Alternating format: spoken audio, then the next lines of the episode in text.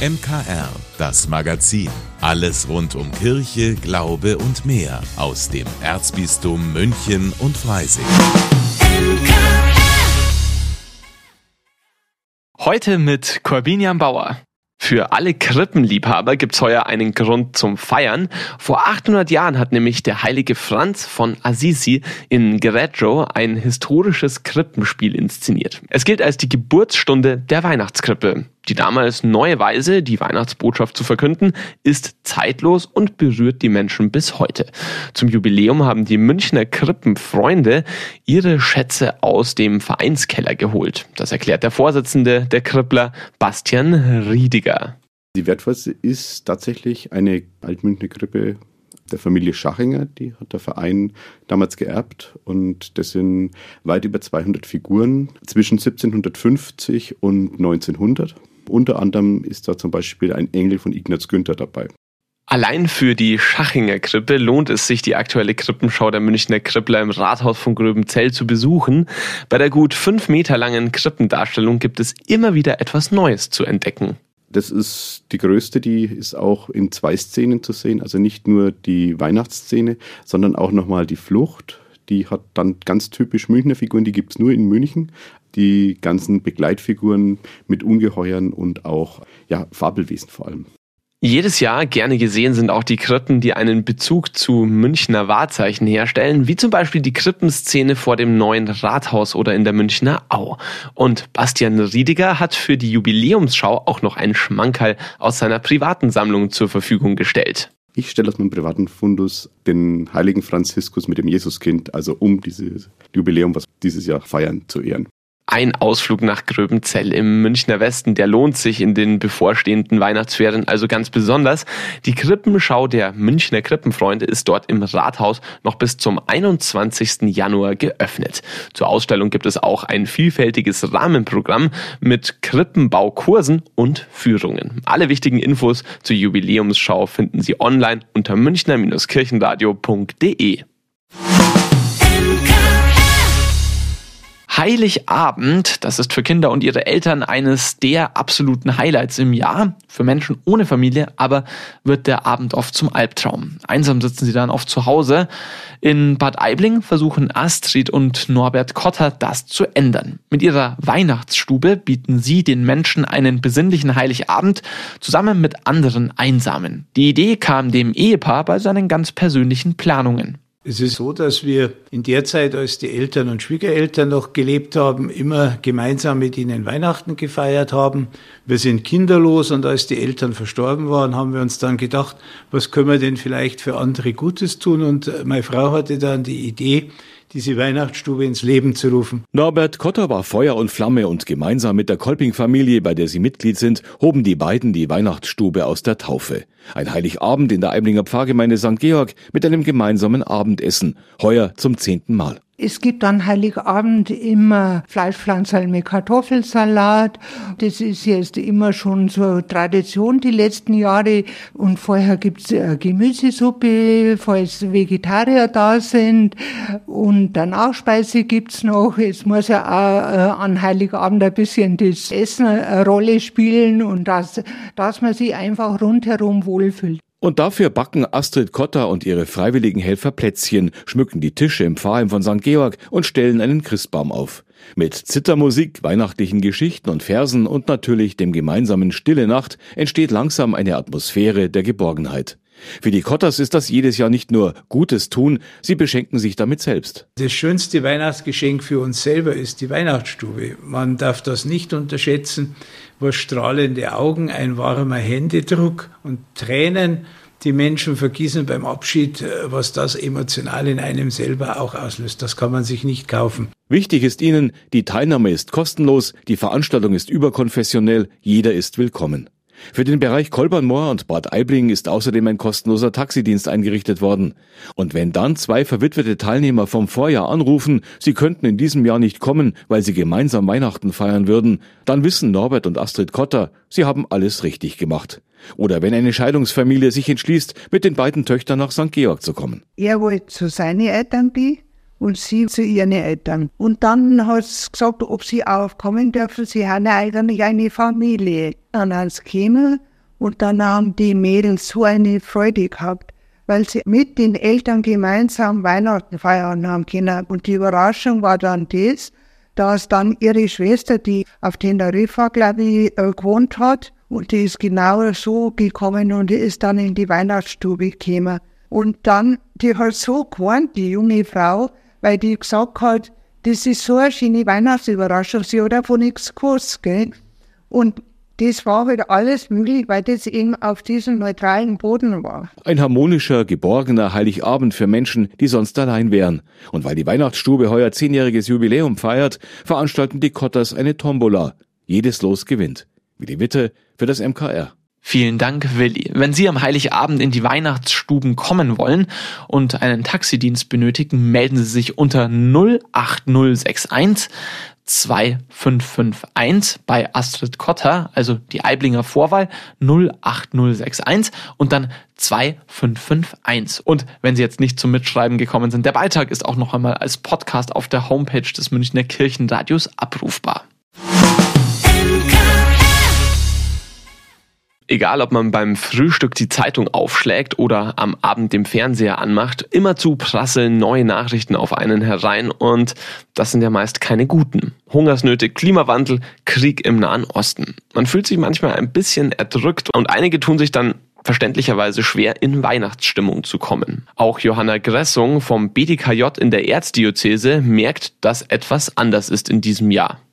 Ich glaube, an Weihnachten ist in diesem Jahr anders, dass wir bewusster durch die dunkle Zeit des Jahres gehen, weil uns viele Dinge beschäftigen, die unsere Welt gerade dunkel macht. Und dann ist das Licht, das wir zu leuchten versuchen zu bringen in dieser Zeit am Adventskranz, am Weihnachtsbaum, am Heiligen Abend, indem wir die Lichter uns ins Haus reinholen, ja, nochmal bedeutender. Es bringt nochmal einen anderen Schein ins Haus, glaube ich.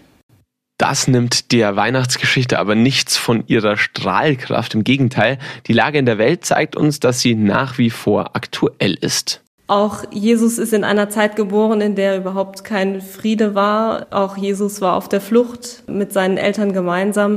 Und von daher glaube ich, dass eigentlich Jesus als Kind in der Grippe genau für viele Fragen steht und für viele Probleme steht, die wir auch heute haben. Und das darf man auch mitdenken, wenn wir Weihnachten feiern und wenn wir die Lieder singen, die uns das Herz aufgehen lassen und äh, mit der Familie zusammen sind und es warm ist in unseren Häusern hoffentlich. Die geistliche Leitung des BDKJ München und Freising findet aber, ein schlechtes Gewissen braucht niemand zu haben, der es sich an Weihnachten gut gehen lässt. Ich möchte ermutigen, Weihnachten so zu feiern, wie es uns gut tut. Ich glaube, dass es nicht verwerflich ist, es sich auch gut gehen zu lassen und Kraft zu tanken, um die dann im neuen Jahr auch wieder mit Menschen zu teilen, die es vielleicht braucht. Ich glaube, es ist gut, wenn wir uns stärken, um für andere stark zu sein und auch die Gesellschaft und die Welt dann wieder weiter mitzugestalten an Weihnachten Kraft tanken und es sich gut gehen lassen, das ist auf jeden Fall vollkommen in Ordnung. Und zwar auch, obwohl es gerade vielen Menschen auf der Welt eben nicht so gut geht. Nur vielleicht sollte man ein bisschen stärker auch an diese Menschen denken und sich dann auf das besinnen, was Weihnachten eigentlich sagen will. Die Welt ist nicht verloren. Was hilft wohl am besten, um aufkommende Weihnachtshektik loszuwerden? Ja, Lachen, hat meine Kollegin Gabi Hafner festgestellt, als sie das Buch gelesen hat, das sie heute im Lesetipp vorstellt. Es menschelt sehr heftig in dem dänischen Genossenschaftshaus, in dem es spielt, doch die Ich-Erzählerin findet einen sehr wohltuenden Weg, auf die Schrulligkeiten und Alltagsärgernisse zu schauen. Münchner Kirchenradio Literatur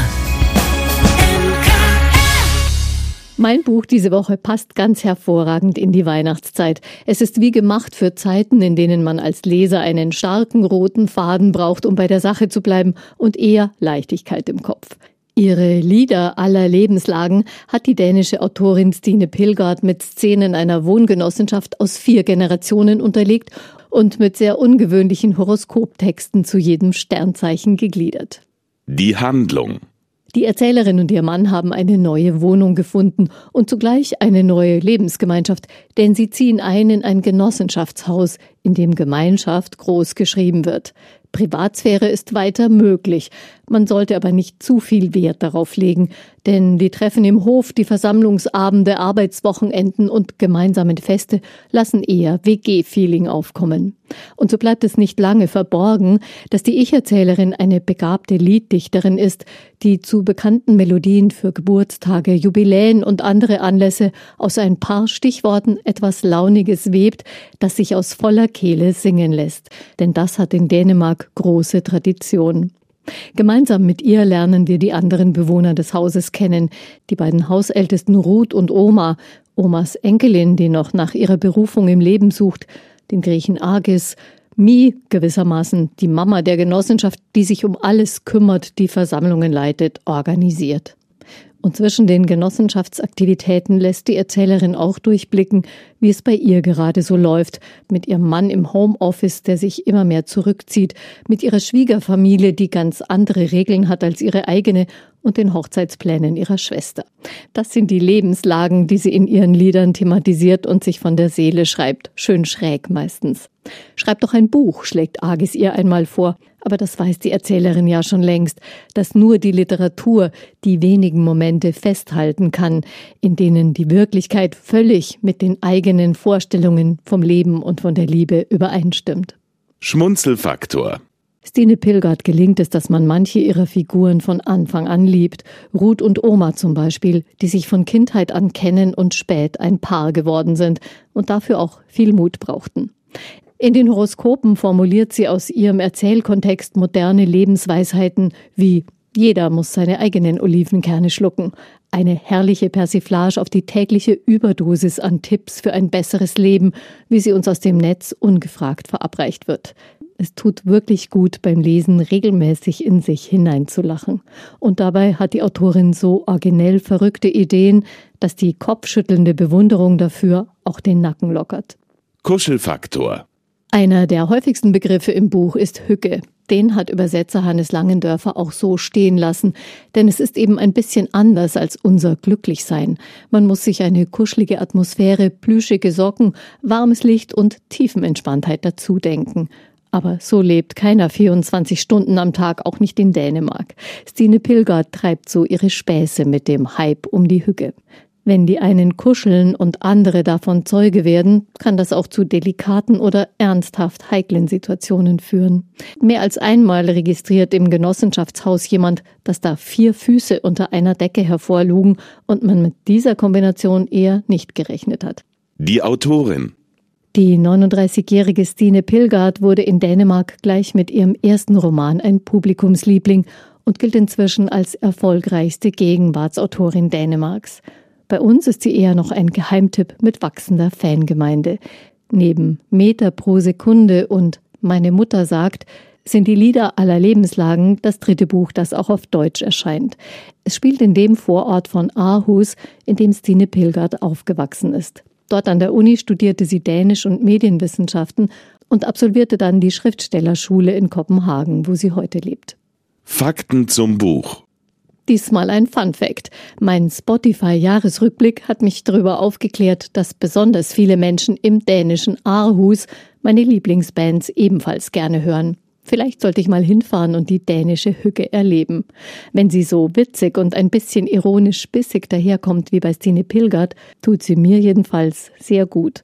Und wenn Sie den Effekt ebenfalls testen wollen, die Lieder aller Lebenslagen von Stine Pilgert sind im Kanon Verlag erschienen. Für 23 Euro können Sie das Buch kaufen in der Buchhandlung Michaelsbund in München oder online auf michaelsbund.de. Vielen Dank, dass Sie sich unseren Podcast MKR, das Magazin des Münchner Kirchenradios, angehört haben. Wir freuen uns, wenn Sie unseren Podcast abonnieren und in der Podcast-App Ihrer Wahl bewerten. Am liebsten natürlich mit fünf Sternen. Wir haben auch noch viele andere schöne Podcasts. Diese finden Sie unter münchnerkirchenradio.de und überall, wo es Podcasts gibt. MKR, wir machen Ihren Podcast. MKR. Mehr Tiefgang für den Süden.